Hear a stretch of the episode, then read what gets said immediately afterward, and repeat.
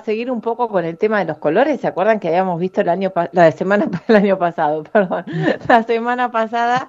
Porque también es muy temprano cuando hacemos el programa, no solo llevamos alegría. Sepan comprender. sino que nos estamos despertando. A mí me muy temprano para un sábado, ¿no? Muy temprano para un sábado, ¿no? Me parece. Claro, son 10 minutos que uno tiene que despertarse rápido. Así que bueno. El año pasado y este año también vamos a ver esto, ¿no? De, los colores litúrgicos. Entonces, a ver, habíamos hablado, ¿no? Del calendario litúrgico que sobre todo acompaña a lo que es la celebración de la Eucaristía, ¿no? Ese cambio de colores este, que se ve va a tener que ver principalmente, se ve en la celebración de la Eucaristía, en la celebración del sacramento de la Eucaristía, que lo conocemos como la misa, ¿no? Entonces ahí vamos a ver el tema del dorado del blanco, que va a significar, hacemos un repasito rápido, alegría, gloria, inocencia, o sea, cada vez que lo ven de blanco o de dorado, normalmente significa que hay como algo que celebrar así con mucha alegría, con gloria, con pureza. Este, cuando vemos el verde simboliza la esperanza y va a tener que ver con el tiempo ordinario. El rojo va a ver ser todo lo que tiene que ver con el Espíritu Santo, ¿sí? Este, la sangre de Cristo y los mártires. Este, por ejemplo, por eso se usa en Pentecostés. El morado va a tener que ver con la humildad o el violeta, este, la preparación, la austeridad, el perdón, la penitencia, por, por ende principalmente se lo, se lo usa en Adviento y Cuaresma, y después aparecen otros colores que se usan muy poco, como el rosa o el celeste, ¿no? Que el rosa se va a meter dentro del tiempo litúrgico del Adviento y la Cuaresma, en el tercer eh, domingo de Cuaresma y en el cuarto de Adviento, no, perdón, es al revés, en el cuarto domingo de Adviento, que es más largo, en el tercero de Cuaresma, este, y va a simbolizar también como esa espera, ¿no? Esa alegría de la espera de lo que vamos a, a celebrar.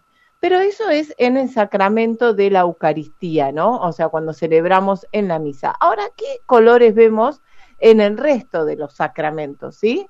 Entonces, miren, por ejemplo, dijimos que el rojo tiene que ver con el Espíritu Santo. Entonces, cuando vamos a una confirmación, al obispo, ¿no? que es quien generalmente preside una confirmación, lo van a ver siempre vestido de rojo, con su casilla, casulla y todo lo que tenga que ver con lo que se pueda revestir con el color que corresponda, va a tener que ver con el rojo. Cuando nos vamos a reconciliar, fíjense, cuando nos vamos a confesar, normalmente van a ver al sacerdote con una estola violeta, porque también refiere ¿no? A esto de que hablábamos del morado, que significa la preparación, el perdón, la penitencia.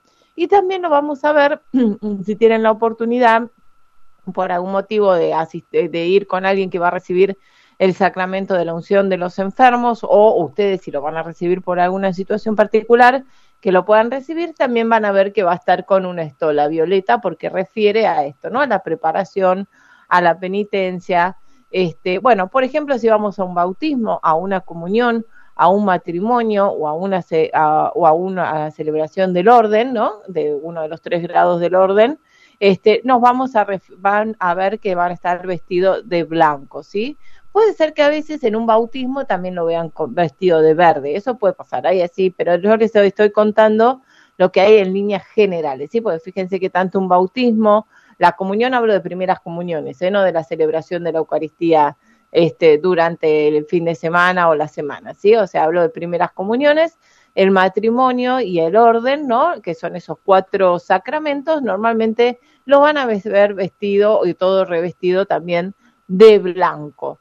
Y el celeste, que a veces este, puede ser que algunas parroquias o algunas iglesias tengan esa casulla también, va a ser con todo lo relativo a las fiestas de la Virgen, ¿sí? Eso se ve mucho, por ejemplo, en las celebraciones de Luján, este, bueno, así en algunas que aparecen que son muy masivas, siempre el sacerdote va a estar de celeste, ¿sí? Pero bueno, principalmente eso hay que tener en cuenta. Así que todo lo que tiene que ver con el calendario litúrgico, es lo que va a ir girando en relación a la celebración del sacramento de la Eucaristía. Pero eh, el resto de los sacramentos tienen como un uso más específico de los colores que también están relacionados a un significado en especial, por eso, pero se usa como de forma más fija dependiendo lo que se esté celebrando, ¿sí? Y si tengo un minutito más, me, no sé, Fabi, si me les podría contar una cosita más muy linda para que tengan en cuenta donde también normalmente se usa el blanco en la celebración de la Eucaristía. ¿Puedo? ¿Un minutito?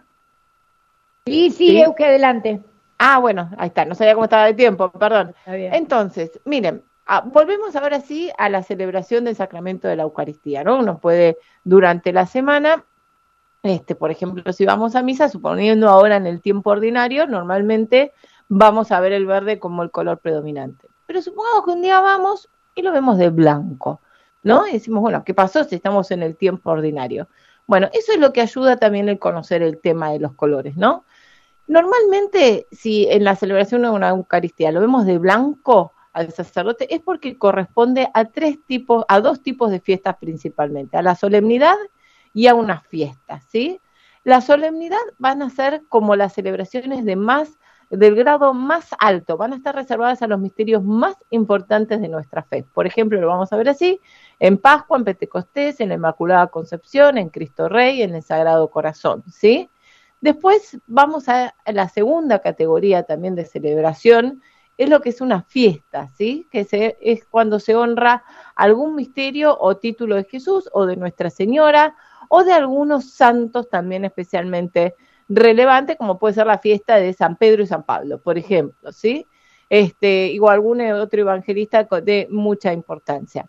Y después vamos a tener todo lo que tiene que ver con la memoria. La memoria es lo que tiene que ver con los santos, sobre todo.